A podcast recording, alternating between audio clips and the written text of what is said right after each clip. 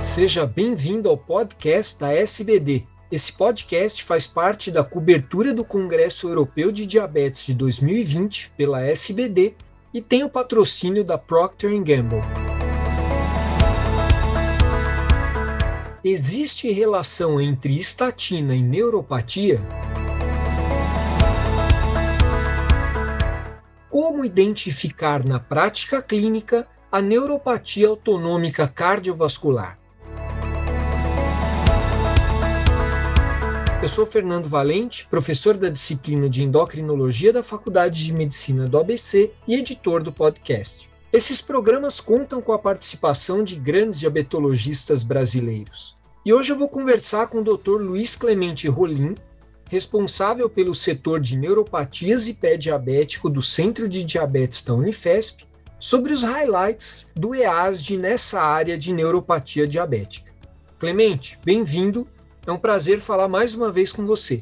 Eu que agradeço o convite, Fernando, uh, agradeço a SBD e, sinceramente, é um prazer, uma alegria compartilhar conhecimento aí com todos os colegas. Um assunto interessante discutido nesse congresso e que é confuso na literatura foi a relação estatina e neuropatia. Afinal, estatina causa ou previne neuropatia, Clemente? Então, acho que uma das principais oral presentations nessa área de neuropatias diabéticas foi um, um estudo é, muito interessante feito na Dinamarca, em parceria com a Universidade de Michigan, ah, onde eles queriam saber o uso de estatina por diabético é, aumenta o risco de neuropatia ou, ao contrário, o uso de estatina pode prevenir neuropatia? Porque na literatura, Fernando, como você muito bem pontuou, é muito confuso. Alguns neurologistas acham que estatina pode dar neuropatia, embora na literatura é 1 para 15 mil usuários por ano pode desenvolver uma neuropatia por estatina, chamada neuropatia por estatina, é extremamente rara, felizmente. Mas em diabético a gente não, a literatura é confusa. Tem, tem papers falando muito mal conduzidos, é, a metodologia muito ruim de diagnóstico e de acompanhamento, dizendo que pode estatina poderia prevenir neuropatia diabética. E ao contrário, tem papers falando que aumenta o risco em 30%. Ou seja, para resolver essa dúvida, porque interessa para um clínico, seja um cardiologista ou endocrinologista, afinal, estatina previne neuropatia diabética ou aumenta o risco de neuropatia diabética? Então, é, é comum, às vezes, o, o, tem, tem neurologistas que encaminham casos para o endócrino, falam, olha, esse paciente diabético está tomando estatina e está com neuropatia encaminha para o endócrino ou para o cardio pedindo para suspender a estatina. Isso não é uma prática rara. Então, afinal, o, o que, que nós devemos fazer? Depois desse estudo, ficou esclarecido. Eu, eu acho que esse paper deve ser publicado logo, uma revista de alto impacto. Enfim, o que, que eles fizeram? Eles foram em três bancos de dados nacionais da Dinamarca e levantaram, Fernando, mais de 260, 290 mil pessoas com diabetes tipo 2. Excluíram aqueles diabéticos com menos de 30 anos de idade. Desses 290 mil, 260 mil foram selecionados para o estudo. E desses 260 mil diabetes tipo 2, eles dividiram em três grupos. Um grupo que nunca usou estatina, nem, uh, nem a partir do momento do diagnóstico de DM2, é, nem antes nem depois do diagnóstico do DM2. Um grupo que, que nunca usou, depois um grupo que eles chamavam de novos usuários de estatina, aqueles que a partir do diagnóstico do DM2, após seis meses do diagnóstico do DM2, eles iniciaram o tratamento de estatina, e o grupo que eles chamaram de uso prévio de estatina, aqueles que seis meses antes do diagnóstico do DM2 já usavam estatina. Então, um estudo muito bem conduzido e a conclusão foi que realmente não há nenhuma associação entre uso de estatina, seja prévio, seja novos usuários, a partir do diagnóstico de M2 após seis meses, não há associação. E mais interessante, eles também, nesse, nesse paper, né, eles concluíram que estatina sozinha é capaz de, é, provavelmente, estatina sozinha não é suficiente, estatina sozinha, para prevenir neuropatia diabética. Então, estatina não causa, não há associação, mas estatina também sozinha não é capaz de prevenir. Então, ela nem é tóxica para os nervos, mas também nem é protetora em termos é, é, para prevenir neuropatia sozinho. E o mais interessante de tudo é que para os clínicos ficarem tranquilos, eles mostraram que todos aqueles usuários de M2 de estatina, seja com uso prévio, seja com uso é, é, novos usuários, houve uma, uma, diminuição de mortalidade por todas as causas, em mais de 260 mil diabetes tipo 2 na Dinamarca, de 26%, Fernando. Resolvendo de vez essa questão. Estatina não é neurotóxica para diabético, né? não, não aumenta risco de neuropatia e previne realmente mortalidade por todas as causas. Então, se houver indicação, e são muitas as indicações, nós podemos e devemos prescrever estatina com, sem ou apesar da neuropatia diabética. Né?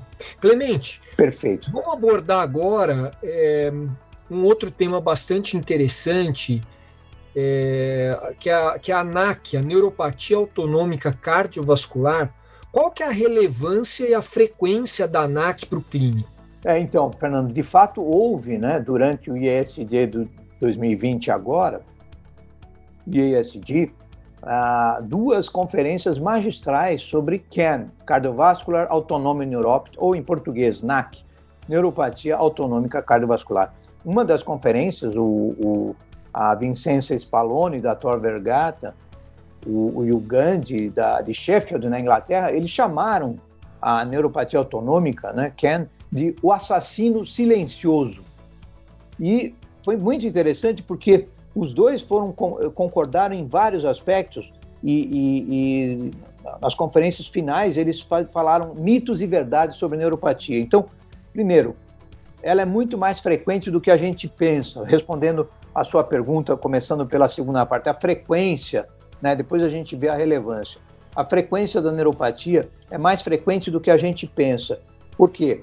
É, é, tem um, um paper publicado em 2015 na Diabetologia pelo Ziegler, né? um estudo de coorte é, de várias cidades no interior da Alemanha, né? o CORA é, S4, é, que ele mostrou né, em mais de 1.330 pacientes diabéticos tipo 2 que 8% daqueles que tinham glicemia de jejum alterada nem sabiam né, era feito um teste oral de intolerância à glicose, 8% já tinham dois testes alterados de neuropatia autonômica cardiovascular, e quando eles tinham glicemia de jejum alterada e tolerância à glicose diminuída, né, os intolerantes à glicose, eles tinham 11,5% de prevalência de NAC, e os DM2 recém-diagnosticados também 11,7%, e os DM2 que já tinham um diabetes conhecido, diagnóstico conhecido, tinham 17%. Então, mostrando que ela é frequente na comunidade e ela pode acometer até 11% dos pacientes é, intolerantes e com glicemia de jejum alterado. Né? Gozado que aqueles que só eram intolerantes foi igual à população geral, a prevalência de NAC, mas os que tinham os dois, glicemia de jejum alterada e intolerância à glicose na segunda hora, né? A, a, o teste oral de tolerância à glicose entre 140 e 199, eles tinham uma prevalência de 11% de NAC. Agora, outra coisa muito interessante é a, é a Vincenza Spallone mostrou um paper também né, a, da prevalência de NAC em adolescentes e pacientes tipo 2 jovens. Então, ela pegou adolescentes tipo 1, uma média de idade de 18 anos, é um paper, né, um paper de 2 mil pacientes, tanto DM1 quanto DM2, um tempo de diagnóstico de 8 anos de diabetes e uma idade de 18 anos. Então, DM1 adolescente e DM2 do jovem. Ela mostrou que a prevalência a, a, de, de NAC nessa, nessa coorte foi 12% no DM1, com 8 anos de diagnóstico, e 17% nos DM2 do jovem, né? DM2 com uma média de idade de 18 anos e um tempo de diagnóstico de 8 anos. Então, é mais frequente do que a gente pensa. E depois ela vai aumentando a prevalência ao longo do, do, das décadas de diabetes, né? associada com vários fatores de risco que a gente pode ver depois. Mas a, a questão da relevância, né? por que, que afinal um, um, clínico, seja um cardiologista, um geriatra, um endocrinologista, um, um, um, clínico saber se o seu paciente tem ou não neuropatia? Pois olha, é, eu diria que é muito relevante. Por quê? NAC, a presença de dois testes alterados, testes de Ewing, né? Quatro, dos quatro testes, de dois alterados, o do Valsalva o RR com a respiração profunda, a hipotensão ortostática e o 30-15, que é a razão na, a, da, entre a, a taquicardia e a frequência basal ao ortostatismo, né? É, se tiver dois desses quatro, é, esse diagnóstico aumenta a mortalidade cardiovascular desses pacientes em duas vezes, o risco de evento cardiovascular aumenta em três vezes e a mortalidade em duas vezes. Aumenta em 2,6 vezes o risco de evoluir para insuficiência renal crônica. São os non-dippers. Pacientes non-dippers fazem hipertensão noturna, por isso que é importante medir a pressão dos diabéticos deitado também. Os non-dippers, uh, uh, os que não têm a, a, hipotensão noturna, ou os, os reverse dipping, que, que a, eles passam a ser hipertensos noturnos, eles têm um risco muito grande de insuficiência renal crônica de duas, duas vezes maior. A morbimortalidade perioperatória desses pacientes, o risco cirúrgico né, por hipotensão, é três vezes maior. E as complicações relacionadas aos membros inferiores, úlcera de pé diabético e amputação, chega a ser quatro vezes maior em quem tem NAC em relação a quem não tem. Então, realmente é relevante não só para o prognóstico, mas como para também a prevenção, o acompanhamento é, é, peroperatório desses pacientes. E a prevenção, né? prevenir pé diabetes, prevenir evento nesses pacientes, é um diagnóstico muito importante. E também tem tratamento, tem prevenção. Né? Clemente, quando o clínico pode suspeitar de NAC? Ótimo, ótima pergunta. De fato, esses testes de Ewing, eles devem ser realizados em laboratório. Nós fazemos de rotina esses testes, né, tanto na Escola Paulista aqui na Unifesp, quanto no consultório. É, mas o clínico, no seu consultório, ele pode é, suspeitar através de pequenas, é, através do exame físico. Né? Então, a primeira, a primeira dica que eu vou dar é, por exemplo, aqueles que têm pacientes de diabetes tipo 1, você deixou em repouso na máquina decúbito dorsal após 10 minutos, uma frequência cardíaca maior que 80, depois de 10 minutos de repouso num DM1, é, é, vale a pena referir esses pacientes para os testes. Né? Se deve desconfiar que esses pacientes podem ter neuropatia autonômica cardiovascular, a chamada taquicardia de repouso. Depois, é, em geral, mais precoce, né? ou quem tem é, hipertensão de decúbito, ele levanta, a PA está 12 por 8 deitado, né? quando ele levanta, vai para 14 por 8 ou mais, há um aumento maior que 20 na sistólica, né, uma hipertensão de decúbito, isso também pode ser um sinal precoce de NAC, neuropatia autonômica. Ou no DM2, uma frequência cardíaca maior que 100 após 10 minutos de repouso, isso é muito é, relevante, né? isso já é uma, uma neuropatia grave. Né?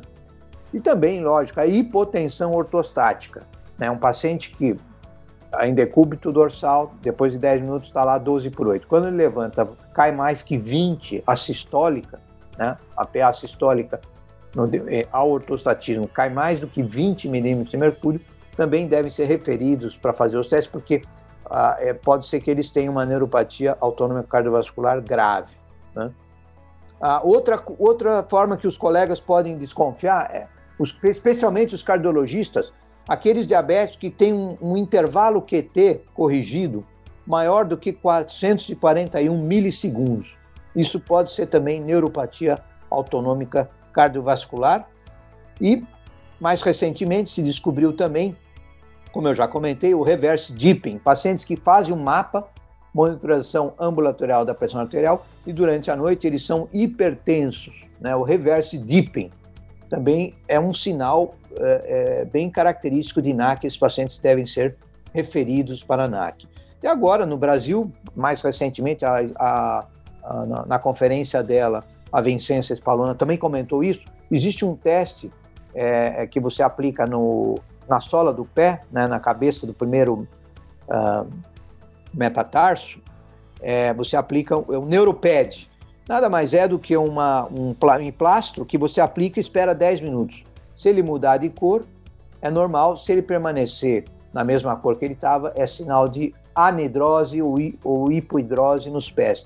Também é, ela, esse teste, muito simples de fazer no consultório, em 10 minutos, tópico, é, ele teve uma área sobre a curva de, 70, de 0,71, ou seja, é, quem tem esse teste alterado deve ser referido para a ANAC, porque quem tem a neuropatia autonômica periférica lá nos pés, a anidrose, hiperidrose, o simpático colinérgico é quem inerva as glândulas sudoríparas e a, os diabetes perdem a sudorese muito precocemente nos pés, eles também têm um risco maior de ter NAC. Quem tem a, a desautonomia, né, a, a, a neuropatia é, nos pés, pode ter a neuropatia autonômica também no coração.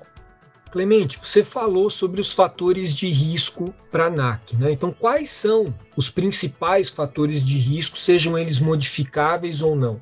Então, é, aqui já entra uma, uma diferença bem interessante, que é a questão do DM1 do DM2. No DM2 é tudo mais complexo porque eles são inflamados, eles têm inflamação subclínica, na, inclusive no pré-diabetes, né? Ele já tem no pré-diabetes ele já tem estresse oxidativo, hiperglicemia pós-prandial, hiperglicemia pós-prandial, eles têm hipertrigliceridemia, né? Mesmo não sendo diabetes, eles já podem ter sendo metabólica. Então a lipotoxicidade, isso é uma coisa que se falou muito durante o congresso do IASD 2020 a questão da lipotoxicidade e hipertrigliceridemia lesa o nervo, tanto o nervo sensitivo motor periférico, quanto o nervo simpático, parasimpático, autonômico. E aí as fibras cardíacas, o vago é o, é o nervo mais longo do sistema nervoso humano, ele é mais precocemente acometido nos diabéticos, e, e, os triglicéridos é um fator de risco importante para o DM2. Mas tem mais três fatores de risco importantes no DM2. A glicada, quanto maior a glicada, maior o risco de NAC obesidade, uma evidência muito robusta que está surgindo na literatura é que obesidade é um fator de risco e mais, emagrecer é um, uma forma de tratar esses pacientes com NAC, DM2, né, obesos, é emagrecer ou prevenir a evolução delas, é emagrecer esses doentes. Então, triglicéridos, obesidade, glicada, um quarto fator de risco é justamente a hipertensão. Então, esses quatro fatores, hipertensão, triglicéridos, obesidade, né, e glicada, hipertrigliceridemia e hiperglicemia são clássicos, né? são os fatores mais importantes. Já no DM1, a coisa muda um pouco. Entra aí a idade. A idade cronológica dos pacientes é um fator de risco para NAC. Lógico, o tempo de diagnóstico de diabetes mellitus, os que têm mais de 10 anos, né? a glicada, e também se viu que hipertrigliceridemia e tabagismo são fatores importantes no DM1. Então, ficar atento uh, nesses casos, né? E, e para você ter alto índice de suspeita de NAC, porque é um verdadeiro assassino silencioso. Quando ela vai dar sintoma de hipotensão, disfunção erétil, né, pode ser tarde demais. Além de tratar os fatores de risco, tem mais alguma coisa que nós podemos fazer do ponto de vista de prevenção? Excelente pergunta, Fernando. De, de fato, os dois conferencistas maiores sobre NAC, né, o assassino silencioso, eles enfatizaram muito nessa questão da prevenção. E, de fato, é uma complicação altamente impactante, mas é uma complicação prevenível, né? Ela não é inexorável, ela é laborável. Você consegue intervir na história natural desde que você pegue no começo. E, e se, se o paciente não tem, e ele tem um risco alto de ter, vale a pena você, no DM1, como prevenir? Tratamento intensivo do DM1, bolos basal ou mesmo bomba de insulina. Nós temos visto vários casos de DM1, fazendo um rápido parênteses aqui, né, tá aqui no Centro Diabetes, a doutora Vanessa, a doutora Mônica Gabay estão fazendo um trabalho com bomba de insulina. Nós temos visto, interessantemente, vários casos que após um ano de bomba, seis meses a um ano, impressionante, reverteu a neuropatia se ela era NAC incipiente, mas aqueles que tinham na ANAC mais grave, né, com hipotensão ortostática, você deteve a evolução, mas não reverteu. E também outra forma de prevenir, isso é uma evidência que está uh, surgindo muito consistente, é atividade física programada. Tanto no DM1 quanto no DM2, atividade física programada e emagrecimento nos obesos é muito é, é, é uma coisa que previne neuropatia autonômica cardiovascular. Cessar tabagismo nos DM1 é muito importante. Né? E como mostrou né, no, no DM2, o estino, o estino 2, o grupo intensivo, além da glicada, né, estatina e ecobrar para microalbuminúria, antioxidante e, e, alvos, alvos mais agressivos de, de para hipertensão é, e LDL triglicéridos, preveniu em 68% a instalação da NAC no grupo intensivo do DM2, o clássico estudo Estino 2. Para concluir, né, para você prevenir no DM1, o tratamento intensivo do DM1 desde o início do diagnóstico, lógico, sem hipoglicemia, porque hipoglicemia aumenta a mortalidade do diabético tipo 1. E no DM2, a coisa é mais complexa. Não basta a glicada. Você tem que olhar para o vaso, como dizia lá o Dr. Chakra, olhar para o LDL, triglicéridos, ganho de peso, né, microalbuminúria, cessar tabagismo, atividade física programada, tudo isso é muito importante para prevenir a instalação ou mesmo a evolução da neuropatia autonômica cardiovascular no diabetes tipo 2. Para finalizar, Clemente, você gostaria de comentar mais algum ponto interessante nessa área ou reforçar alguma mensagem para a gente? Sim, é, é, sem dúvida. Eu acho que ficou claro nesse evento agora, né, do IESD, a, a relevância desse assunto, né, uh, neuropatia diabética, né, seja autonômica, seja sensitivo-motora, né, é, é, é, a complicação que eu chamo dos quatro P's. Ela é precoce, porque ela acomete já no pré-diabetes, no, nos, nos, intolerantes ou com glicemia de jejum alterado, nos metabólicos. Ela é prevalente, né, a polineuropatia motor é 50% do diabetes, e, e, nós vimos NAC no, em adolescentes é, chega a 12 a 18%. Então ela é precoce, ela é prevalente, mas ela é prevenível, né, como eu acabei de enfatizar com essas medidas, né? E ela tem um, um prognóstico, né? Os quatro P's: precoce, prevalente, prevenível. O prognóstico pode ser sombrio, não só em termos de pé diabético, úlcera, amputação, mas também morte súbita cardíaca, isquemia silenciosa, aterosclerose acelerada e um risco três vezes maior de evento cardiovascular. E a gente sabe que NAC, né, como o sistema nervoso autônomo, simpático parasimpático, inerva todos os órgãos, ela acelera a nefropatia, ela acelera a retinopatia e ela acelera a macroangiopatia. Então, é um, é um diagnóstico relevante para o clínico, tem que ser aventado né, em, em todos os diabéticos e, lógico, é um diagnóstico relevante porque implica num tratamento mais agressivo ou menos agressivo, né? Para você estratificar se o seu paciente tem uma NAC irreversível, com hipotensão ortostática, a glicada de 7,5 a 8 está ótimo nesse paciente. Se você for muito agressivo, ele vai ter hipo. Né? Porém, se ele tem uma NAC incipiente, pode ser o caso até de uma bomba de insulina para tentar conseguir uma glicada no DM1 aí de 6, né, ou sem hipoglicemia, né, eh, bomba de insulina pode ser interessante nesses casos. Clemente, muito obrigado pela sua participação no podcast da SBD e por nos trazer todas essas informações valiosas. Um grande abraço. Um grande abraço a todos e até a próxima, Fernando. Continuem acompanhando a SBD nesse podcast e nas redes sociais.